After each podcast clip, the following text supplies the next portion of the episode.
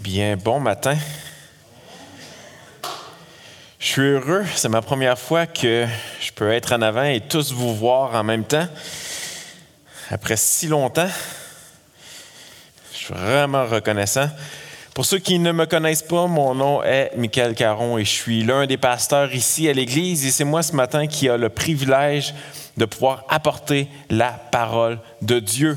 Et si vous êtes nouveau ici, chaque dimanche, on se plaît à prêcher la parole de Dieu parce que on croit que Dieu parle encore au travers de sa parole parce qu'on a un Dieu qui est vivant, qui a une parole vivante, une parole qui fait encore un effet sur le cœur des gens qui l'écoutent et l'entendent réellement. Donc ce matin, on poursuit notre série dans Josué chapitre 3 et on va regarder les versets 1 à 17. Donc on est en train de faire le livre de Josué qu'on a intitulé Posséder l'héritage de Dieu. Mais avant de tourner, courbons-nous pour aller dans la prière afin qu'on puisse prier pour quelques-uns de nos enfants ici dans l'Église. Père du ciel, encore une fois, merci pour ce temps que tu nous permets d'avoir, un temps où on peut entendre ta parole au travers des chants, un temps où on peut euh, prêcher, entendre ta parole. Et Seigneur, on te prie que tu puisses travailler nos cœurs ce matin. Seigneur, on veut te prier pour les enfants que tu donnes à ton Église ici. On veut, euh, on veut pouvoir prier pour eux. C'est un privilège de les avoir. Et Seigneur, on voudrait te prier pour Édouard, pour Olivia, pour Emma. On voudrait te prier pour Maë, pour Isabella et Martin. Et Seigneur, on te prie que tu puisses utiliser les parents pour être des outils dans leur vie, pour les mener vers toi. Seigneur, on te prie que tu puisses les attirer vers toi en jeune âge, que tu puisses faire cette œuvre de conversion dans leur cœur. On te prie que tu puisses les protéger lorsqu'ils vont grandir, que tu puisses les protéger des attaques de l'ennemi. Et Seigneur, qu'en tant qu'Église, on puisse être une famille pour eux, qu'on puisse être accueillant envers eux et qu'on puisse toujours être là des ressources pour leur partager ton évangile. Et Seigneur, on te prie, bénis ce temps qu'on va avoir. Dans ton grand nom qu'on te prie. Amen. Donc, avant de lire le texte, je vous donne un peu de contexte. 500 ans en arrière, si on recule 500 ans en arrière du texte d'aujourd'hui, Abraham reçoit une promesse, la promesse d'un grand héritage qu'il va posséder. Il va avoir la promesse d'une grande descendance également. Mais Abraham, il y a eu une grande descendance, il n'y a pas eu encore ce pays. Et là, on est plus ou moins 100 ans après. Le peuple est en esclavage en Égypte pendant une longue période, une période qui dure environ 400 ans. Puis par la suite, là on est dans l'Exode, par la suite, le peuple est miraculeusement racheté par l'Éternel, alors qu'il les délivre de la main du Pharaon, les délivre de l'Égypte, les fait traverser la mer à sec. Puis 40 ans par la suite, à tourner en rond dans le désert. Ils n'ont pas obtenu cette promesse qui avait été faite à Abraham il y a 500 ans. Le peuple est dans le désert, le peuple est désobéissant, il se fabrique des dieux en or, se détourne de l'Éternel, et puis il tourne en rond.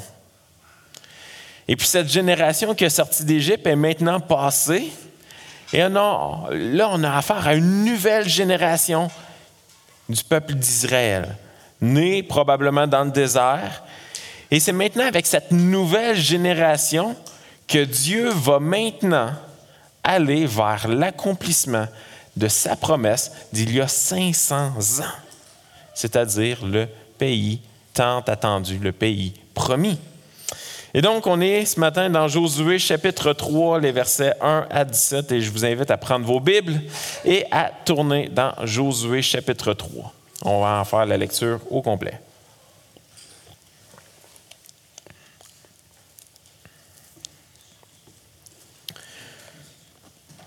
Josué chapitre 3. Josué s'est enlevé de bon matin, parti de Sittim avec tous les enfants d'Israël. Ils arrivèrent au Jourdain, et là, ils passèrent la nuit avant de le traverser.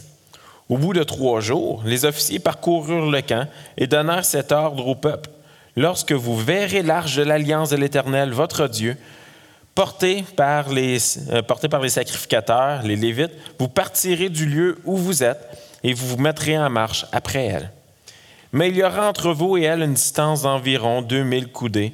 N'en approchez pas. Elle vous montrera le chemin que vous devez suivre, car vous n'avez point encore passé par ce chemin. Josué dit au peuple, Sanctifiez-vous, car demain l'Éternel fera des prodiges au milieu de vous. Et Josué dit aux sacrificateurs, Portez l'arche de l'alliance et passez devant le peuple. Ils portèrent l'arche de l'alliance et ils marchèrent devant le peuple. Verset 7. L'Éternel dit à Josué, Aujourd'hui je commencerai à t'élever aux yeux de tout Israël, afin qu'ils sachent que je serai avec toi comme j'ai été avec Moïse. Tu donneras cet ordre aux sacrificateurs qui portent l'arche de l'alliance Lorsque vous arriverez au bord des eaux du Jourdain, vous vous arrêterez dans le Jourdain. Josué dit aux enfants d'Israël, Approchez et écoutez les paroles de l'Éternel, votre Dieu. Josué dit à ceci, vous reconnaîtrez que le Dieu vivant est au milieu de vous et qu'il chassera devant vous les Cananéens, les Hétiens, les Éviens, les Phérésiens, les Girgasiens, les Amoréens, les Jébusiens. Verset 11. Voici l'arche de l'alliance du Seigneur de toute la terre va passer devant vous dans le Jourdain. Maintenant, prenez douze hommes parmi les tribus d'Israël, un homme de chaque tribu. Et dès que les sacrificateurs qui portent l'arche de l'Éternel, le Seigneur de toute la terre, poseront la plante des pieds dans les eaux du Jourdain, les eaux du, Jourdain seront coupées. Les eaux qui descendent d'en haut, et elles s'arrêteront en un monceau. Le peuple sortit de ses tentes pour passer le Jourdain. les sacrificateurs qui portaient l'arche de l'alliance marchèrent devant le peuple. Quand les sacrificateurs qui portaient l'arche furent arrivés au Jourdain et que leurs pieds se furent mouillés au bord de l'eau, le Jourdain regorge par-dessus toutes ses rives tout le temps de la moisson. Ici, c'est une parenthèse. Verset 16. Les eaux qui descendent d'en haut s'arrêtèrent et s'élevèrent en un monceau à une très grande distance, près de la ville d'Adam, qui est à côté de Tsartan. Et celles qui descendaient vers la mer de la plaine, la mer salée, furent complètement coupées. Le peuple passa vis-à-vis de Jéricho.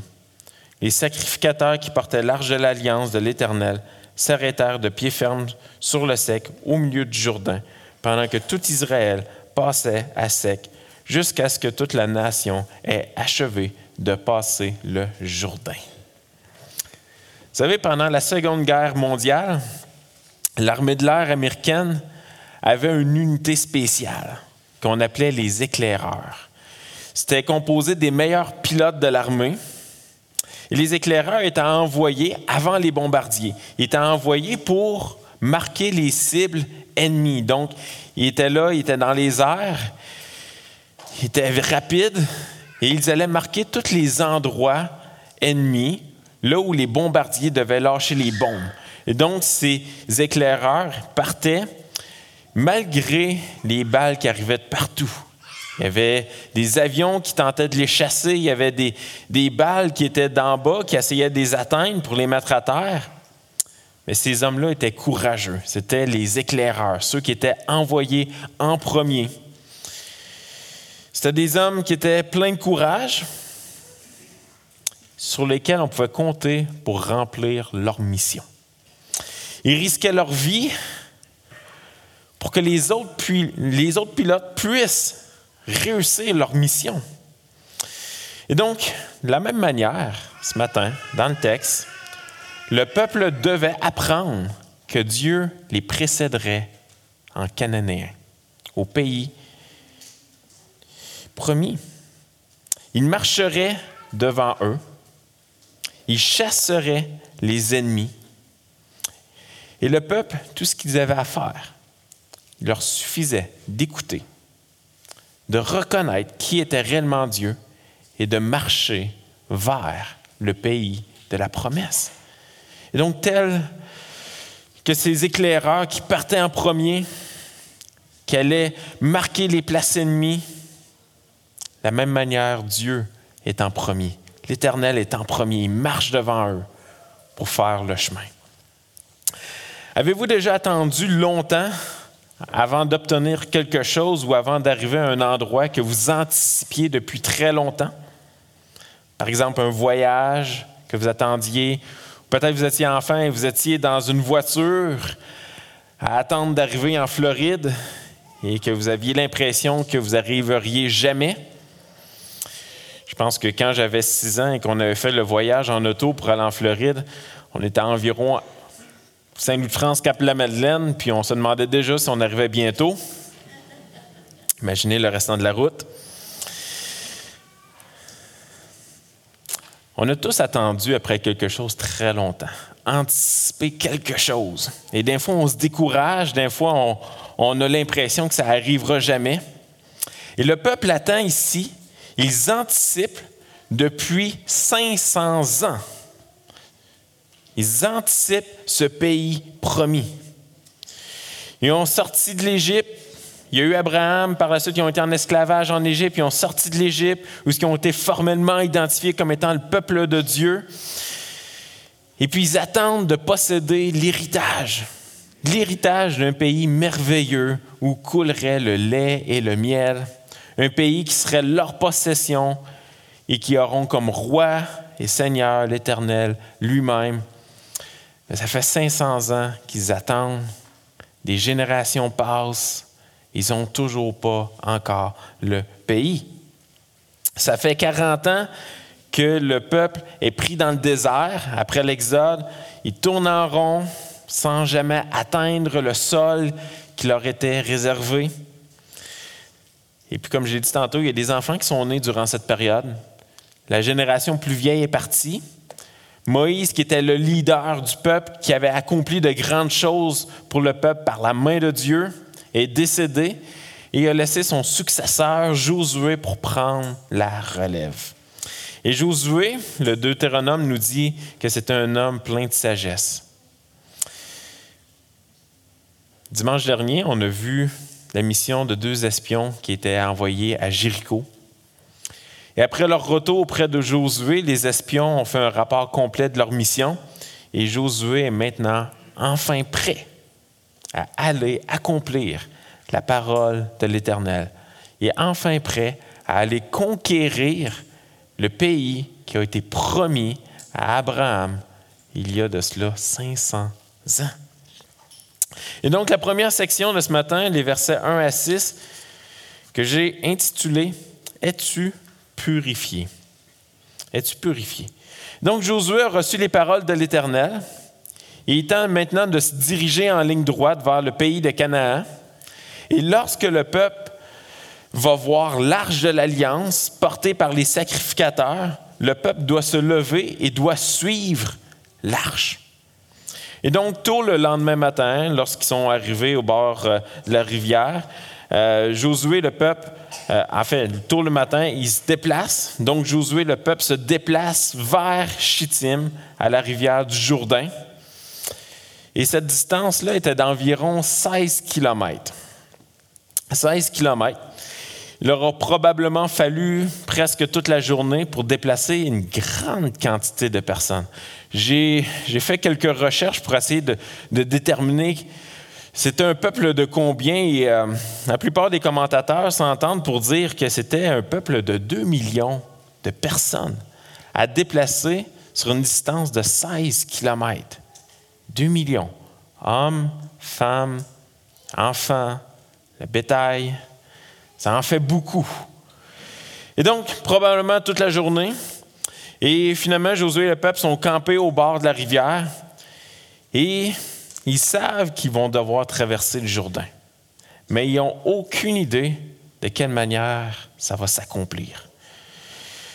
Trois jours, le peuple va camper sur le bord de la rivière. Ils sont là, ils sont campés, ils regardent la rivière. Et vous savez, moi et ma femme, on aime beaucoup regarder les cours d'eau. On aime les lacs, les rivières, la mer. On aime ça s'asseoir et regarder l'eau.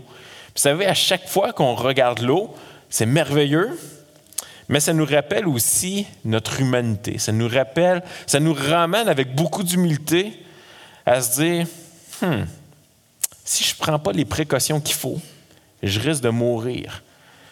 parce que ces courants d'eau-là, c'est dangereux. Et le Jourdain était reconnu pour être très dangereux. C'était une large rivière, profonde, avec beaucoup de courants.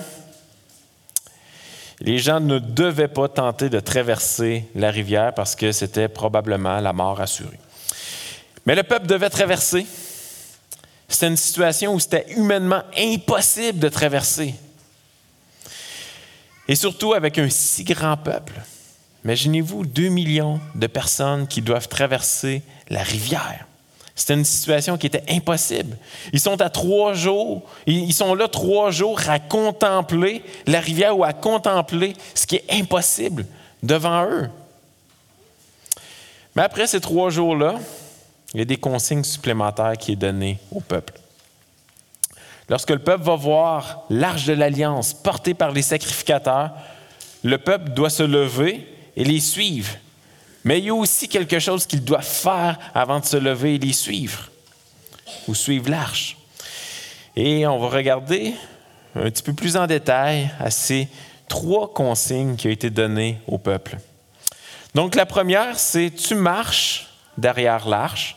La deuxième, c'est tu conserves une distance qui était environ de plus ou moins un kilomètre de l'arche. Et troisièmement, tu dois te sanctifier ou tu dois te purifier. Et donc, c'est les trois consignes précises demandées au peuple. C'était tout un test de foi pour le peuple qui allait devoir écouter de nouveau la voix de l'Éternel par l'intermédiaire de ce nouveau leader Josué et marcher vers ce qui était humainement inatteignable, la possession du pays de Canaan. Et donc la première consigne, marche derrière l'arche. C'est ce qu'on voit dans les versets 1 à 6, la consigne de marcher derrière l'arche. Il est fait mention environ 14 fois, directement et indirectement, dans le chapitre 3 de l'arche de l'Alliance.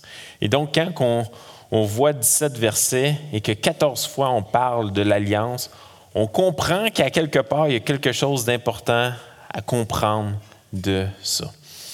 Et donc, marche derrière l'alliance. Pourquoi est-ce que le peuple devait marcher euh, derrière l'arche de l'alliance? L'arche a été créée à la suite de l'exode en Égypte. Elle était faite d'une manière bien précise, avec des mesures bien précises demandées par l'Éternel lui-même. Elle était faite d'un bois d'acacia, elle était recouverte d'or, avec des chérubins sur le dessus. Vous pouvez voir l'image, je crois, à l'écran du moins une certaine représentation. Donc recouverte d'or, des chérubins sur le dessus avec les ailes qui contournent le propitiatoire qu'on appelait et qui ont le visage penché vers le propitiatoire. Le propitiatoire était l'endroit que le grand prêtre faisait une fois par année ce sacrifice pour le péché du peuple. C'était l'emplacement qui symbolisait la présence de Dieu. C'était le dessus, entre les deux chérubins, était l'endroit qui représentait la présence de Dieu. On voit Moïse en Exode 25, 22. pas besoin de tourner, je vous l'ai mis à l'écran. Il fait référence un peu à cela. Il dit C'est là que je me rencontrerai avec toi, du haut du propitiatoire, entre les deux chérubins placés sur l'arche du témoignage. Je te donne tous mes ordres pour les enfants d'Israël.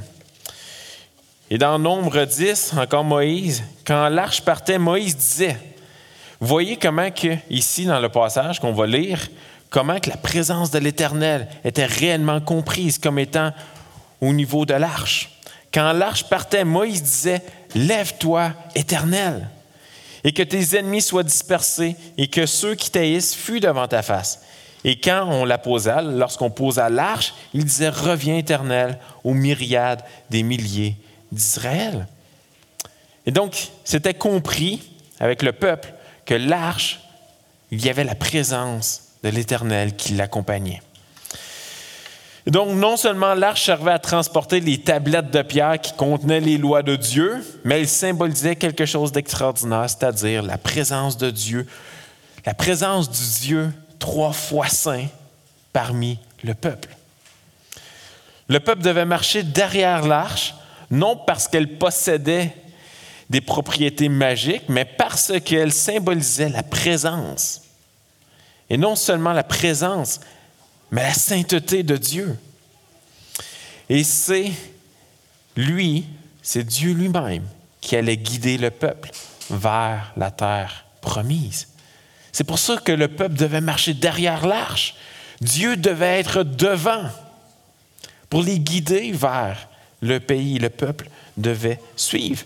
Un peu à l'image du peuple qui devait dans le désert suivre la colonne de fumée ou la colonne de feu lorsqu'il faisait noir, qui symbolisait encore une fois la présence de Dieu qui les guidait.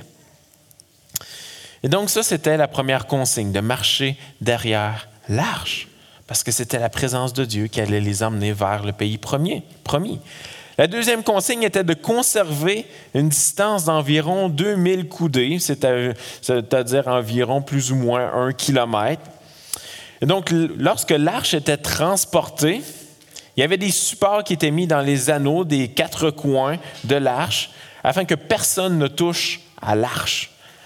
Et l'arche non seulement symbolisait la présence de Dieu et sa sainteté, les êtres humains ne pouvaient pas toucher à l'arche à cause de la pureté de l'arche ou à cause de la sainteté qui était représentée par la présence de l'Éternel.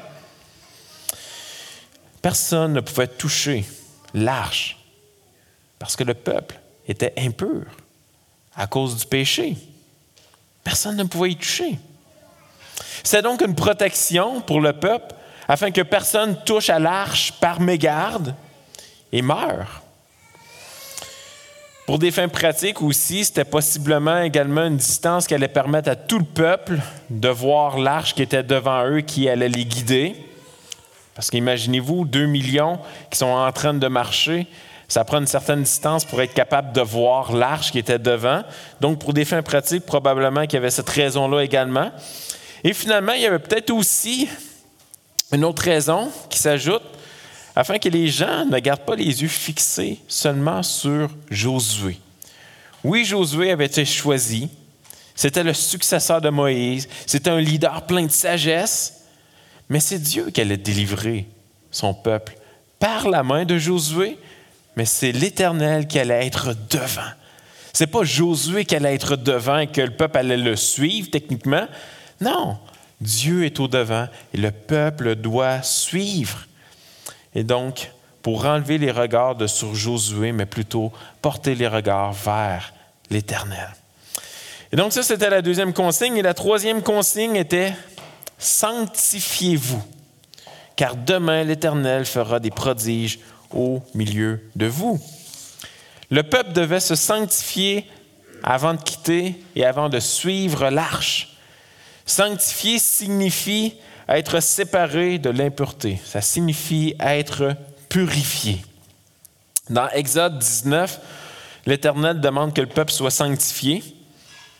Et ce que ça signifiait, c'est qu'il devait être lavé, laver leurs vêtements, enlever toutes les souillures et s'abstenir de relations sexuelles. Et on comprend donc qu'ici, c'est probablement un peu la même sanctification qui est demandée.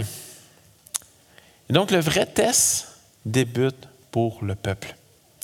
Ils doivent écouter la voix de l'Éternel par l'entremise du leader Josué, alors que la situation semble complètement absurde, alors qu'ils sont assis à regarder la rivière Jourdain, rivière très dangereuse.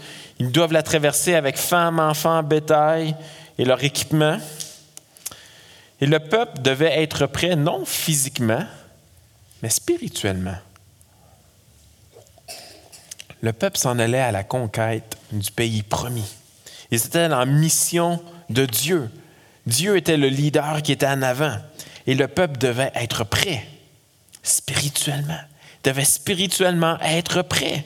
Ce n'était pas un temps, ce trois jours-là, où ce qui devait se sanctifier, ce n'était pas un temps pour se fabriquer des radeaux pour traverser la rivière.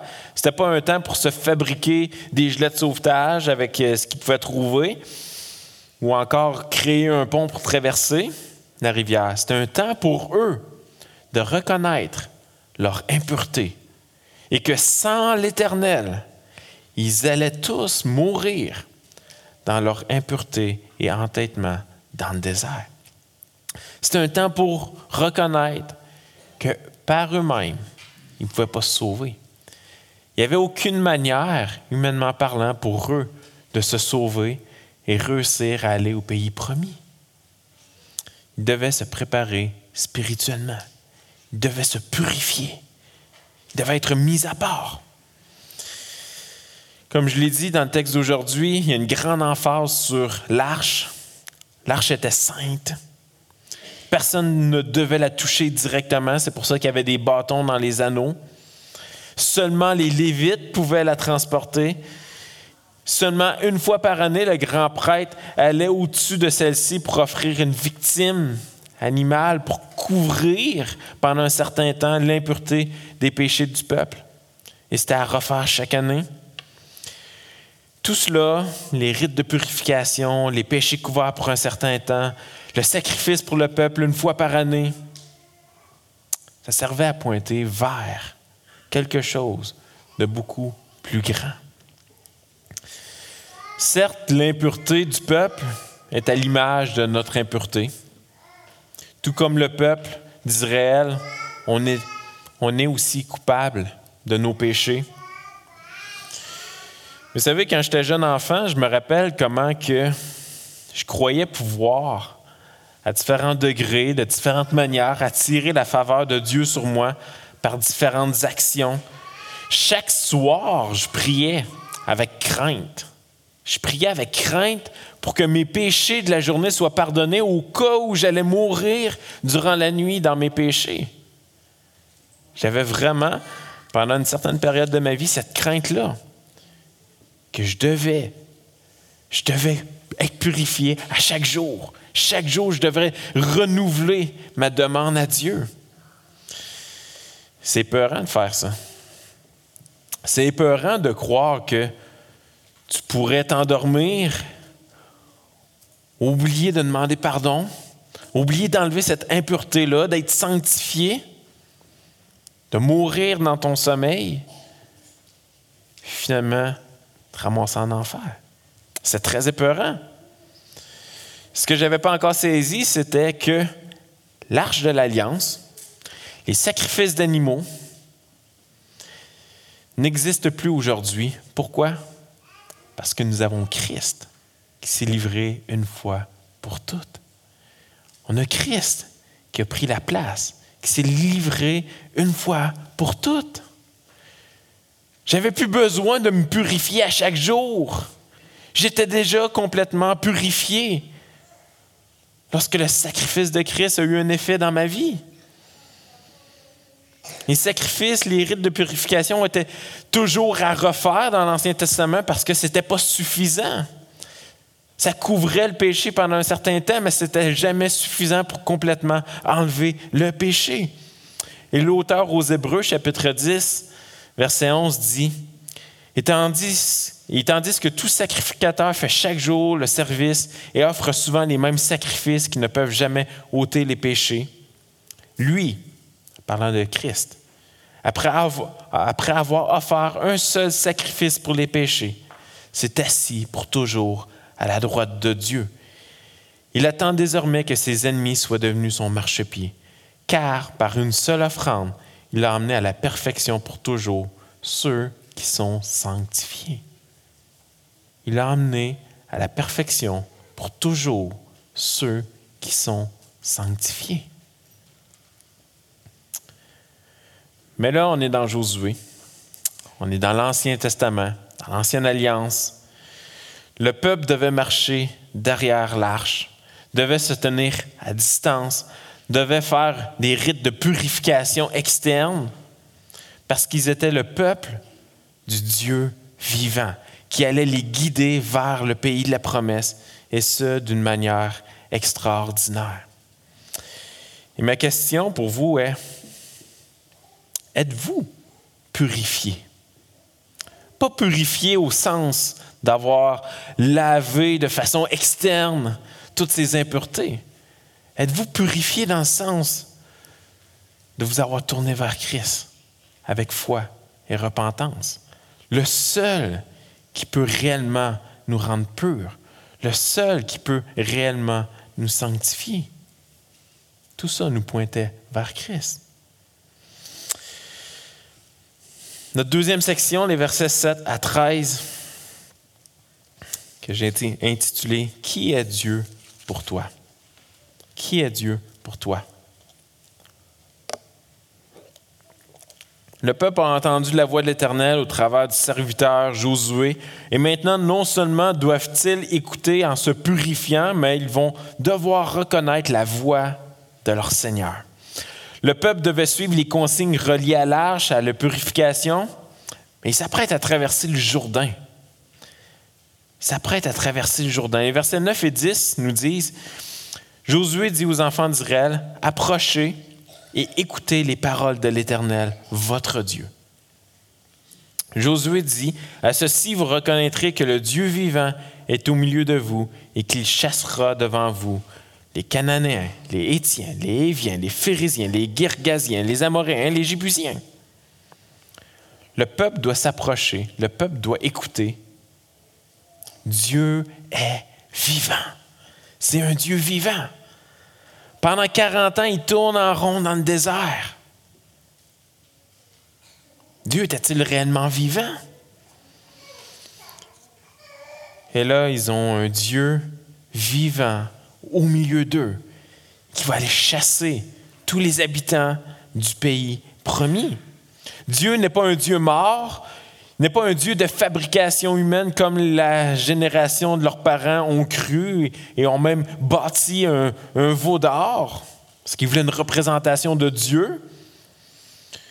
Ce n'est pas un Dieu de fabrication comme les autres, peuples, les autres peuples peuvent le croire. Non, Dieu est vivant et il est au milieu du peuple. Il est celui qui va les conduire au travers du Jourdain. Il est celui qui rendra possible la possession du pays de Canaan en chassant les, peuples qui sont présents. Il faut comprendre que dans Deutéronome euh, chapitre 7, verset 1, on voit cette même liste de peuples qui est, qui est mentionnée, avec les indications que non seulement ces peuples-là sont plus nombreux que le peuple d'Israël, mais ils sont également plus forts que le peuple d'Israël. Donc c'est un peuple nombreux qui s'en vont chasser et c'est un peuple qui est plus fort qu'eux. Ça prend un Dieu qui est vivant. Ça prend un Dieu vivant pour être capable de passer le Jourdain. Mais une fois rendu là-bas, ce n'était pas terminé, il fallait chasser les peuples. Ça prend un Dieu vivant pour le faire. Humainement parlant, la traversée du Jourdain est vouée à la noyade très certaine. Humainement parlant, la conquête de Cananéens était vouée à un massacre du peuple d'Israël. Le peuple n'était pas des super soldats d'élite. Ils étaient des hommes, des femmes, des enfants. Ils ont vagabondé dans le désert pendant 40 ans avec leur bétail. Les peuples voisins étaient nombreux, étaient forts. Mais le Dieu d'Israël est, et c'est ce qui est dit dans Josué, il est le Dieu en haut dans les cieux et en bas sur la terre. C'est ce qu'on a vu avec Doug la semaine dernière dans Josué, Dieu, euh, dans Josué 2. C'est le Dieu en haut dans les cieux et en bas sur la terre. Dans le texte d'aujourd'hui, on voit qu'il est le Dieu qui est vivant au milieu d'eux. Il est le Seigneur de toute la terre. C'est répété à deux reprises. Il est le Seigneur de toute la terre. Le peuple devait non seulement se purifier, mais reconnaître avec foi qui était l'Éternel. Parce que seulement Dieu pouvait les délivrer, les porter sur l'autre rive. Oui, Josué allait être un leader pour le peuple, oui, Josué est celui qui parle au peuple de la part de l'Éternel. Oui, Josué va être élevé par l'Éternel au milieu du peuple qu'on voit dans le verset 7. Mais tout cela est pour montrer au peuple que leur Dieu est vivant et prend soin d'eux. Ils avaient besoin de savoir qui était réellement Dieu.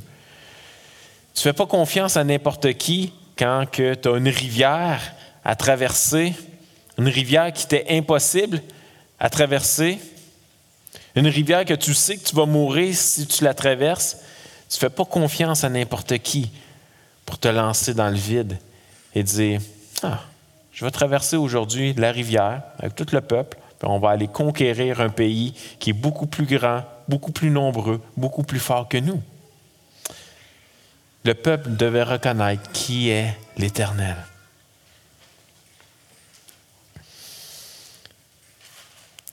Josué était un bon leader. Il allait un jour mourir et bien certainement faillir à différents endroits. Mais Josué servait également à pointer vers quelque chose de plus grand. Josué servait pour nous et pour le peuple d'Israël à pointer vers Christ. Christ est le leader plus qu'excellent qui a marché jusqu'à la croix.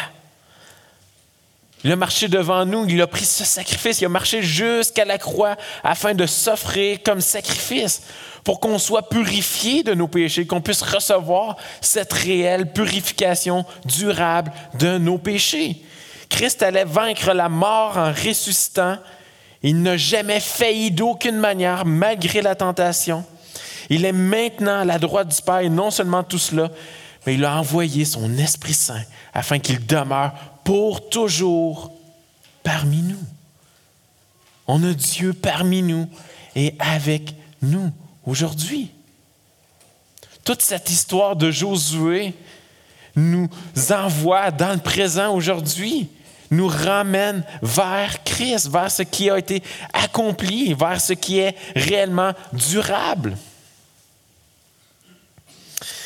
Ma question est, avez-vous perdu de vue qui est réellement Dieu? Avez-vous perdu de vue qui est réellement Dieu? Vous savez, devant une rivière aussi puissante, il aurait été facile de prendre la direction opposée. Dieu se plaît à démontrer sa gloire. Dieu se plaît à démontrer sa puissance lorsqu'on fait face à une impossibilité dans notre vie. C'était vrai au travers des miracles dans l'Ancien, dans le Nouveau Testament. C'est également vrai quand on lâche prise face à une situation qui nous semble impossible et qu'on reconnaît qui est réellement Dieu. C'était vrai pour la traversée de la mer Rouge il y a 40 ans. C'était vrai pour la rivière Jourdain. Et c'était vrai pour notre propre conversion. C'est vrai face aux épreuves dans la vie. C'est toutes des choses que l'on ne peut surmonter nous-mêmes, qu'on ne peut atteindre nous-mêmes. On aurait été incapable de traverser la rivière. On est incapable de se sauver soi-même. Et les épreuves de la vie, on a besoin de Christ pour les épreuves de la vie. Avez-vous perdu de vue qui est réellement Dieu? Qu'on a le Dieu vivant.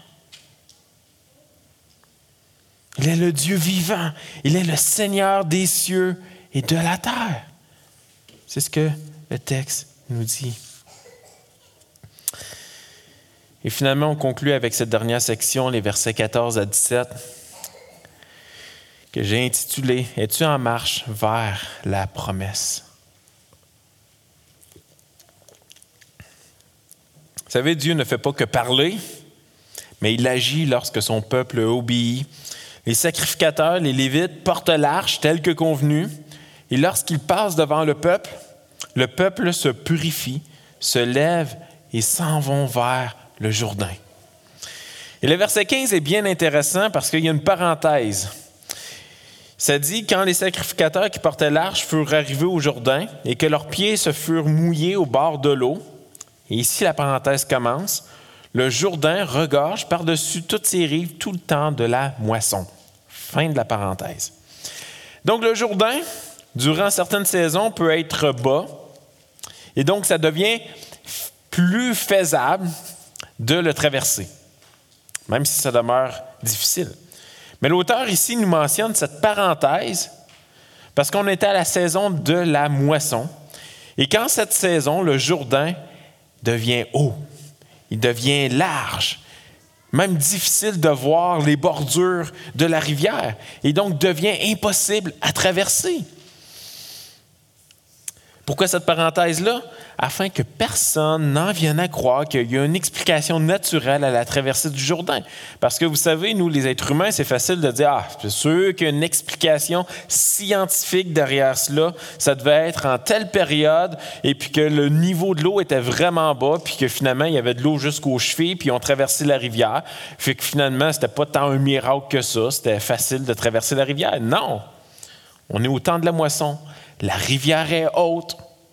Il y a du courant. Tu ne vois pas les bordures. C'était le pire moment de traverser. Il y avait des fosses qui étaient dans la rivière. Le courant est fort. Il y a même certaines places que la largeur faisait environ 100 pieds. Et là, on parle d'une rivière, donc j'ai calculé cette semaine 100 pieds pour vous donner une image mentale. Et donc, ça part du stage ici jusqu'à la façade du bâtiment de l'église. Donc, imaginez-vous, vous avez 2 millions de personnes à traverser au travers de cela. 2 millions d'hommes, femmes, enfants, bétail, avec toutes leurs possessions, ils doivent traverser. L'Éternel était au contrôle. Et tel qu'avec la génération précédente qui ont traversé la mer à sec, encore une fois, Dieu ouvre les, eaux d'une façon tellement incroyable que le texte dit qu'il y avait des murs d'eau qui s'étendaient jusqu'à tout près de la ville d'Adam. Savez-vous à combien de distance la ville d'Adam était située? Environ 25 à 30 de là. Imaginez-vous à quel point c'était spectaculaire. L'eau qui s'élève jusqu'à 25-30 kilomètres de largeur pour laisser place à 2 millions du peuple environ pour traverser la mer. Imaginez-vous les peuples qui allaient se faire conquérir, qui devaient voir ça au loin. Tu te dis, aïe, aïe, il y a de quoi qui s'en vient ici. Et tel qu'avec l'Exode, Dieu faisait grâce encore une fois au peuple en les délivrant du désert et en les emmenant vers l'accomplissement de la promesse du pays de Canaan. Certainement, Canaan, tel qu'on va le voir dans les prochaines semaines, ça n'a pas toujours été facile, même si c'était le pays promis. Encore une fois, ce pays promis nous pointe, nous, aujourd'hui, vers quelque chose de beaucoup plus grand, de beaucoup plus merveilleux, de beaucoup plus parfait.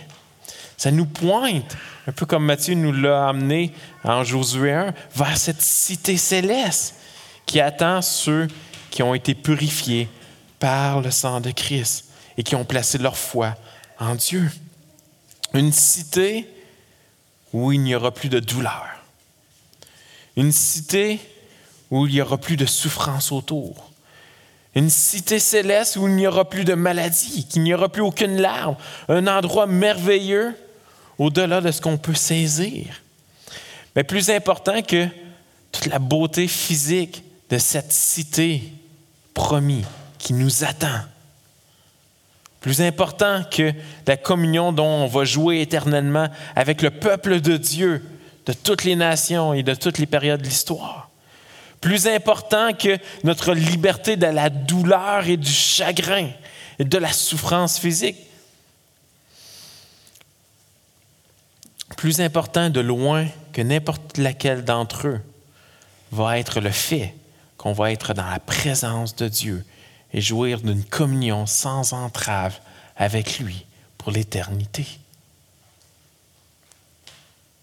On n'est plus en train de parler ici de l'arche de l'alliance qui symbolisait la présence de Dieu pour le peuple.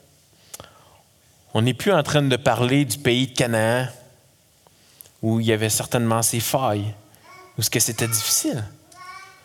Tout ça nous pointe vers Christ. Tout ce texte nous pointe vers Christ. Christ qui s'est sacrifié pour nous,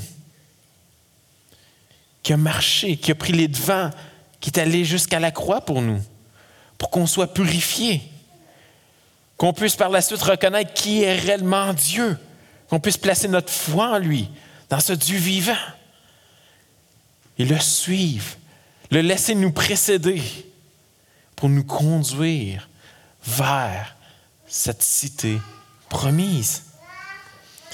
Apocalypse 21, versets 3 et 4 nous dit, Il habitera avec eux, ils seront son peuple, et Dieu lui-même sera avec eux.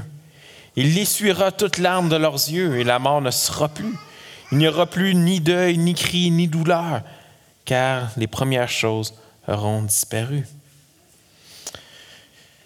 Frères et sœurs, rappelez-vous que Christ a accompli. Rappelez-vous qui Dieu est et où il nous dirige présentement. Mes amis, ceux qui peut-être n'avaient pas placé votre foi en Christ, sachez qu'on contrôle rien. On contrôle rien de la vie. Des fois, on a l'impression qu'on contrôle quelque chose jusqu'à temps qu'on perde le contrôle et qu'on réalise finalement, ouais, j'ai peut-être pas le contrôle. Repentez-vous de vos péchés. Tournez-vous avec foi vers le Dieu vivant. Et rappelez-vous tous que Dieu dirige. Quand Dieu dirige, la rédemption est possible. Quand Dieu dirige, la rédemption est possible. J'inviterai Israël pour un chant. On va prier et par la suite, on va prendre ensemble en Église ce qu'on appelle le repas du Seigneur. Au Père du ciel, on veut, euh, on veut se courber devant toi ce matin parce qu'on reconnaît que tu es le Dieu vivant, tu es le Seigneur des cieux et de la terre. Tu es celui qui est capable d'accomplir ce qui nous est impossible. C'est toi qui nous as sauvés. C'est toi qui es venu nous chercher. C'était impossible pour nous. C'est toi qui nous dirige vers cette cité céleste. Malgré les embûches sur notre chemin, c'est toi, Seigneur, qui nous fait persévérer. C'est toi qui nous dirige. Et on te prie qu'on puisse garder les yeux fixés sur toi. Parce que tu sais où tu vas. Tu es celui qui va conquérir toutes choses devant nous. On te prie que tu puisses, Seigneur, encore une fois, préparer nos cœurs à cette table du Seigneur qu'on va prendre tous ensemble. Dans ton grand nom qu'on te prie. Amen.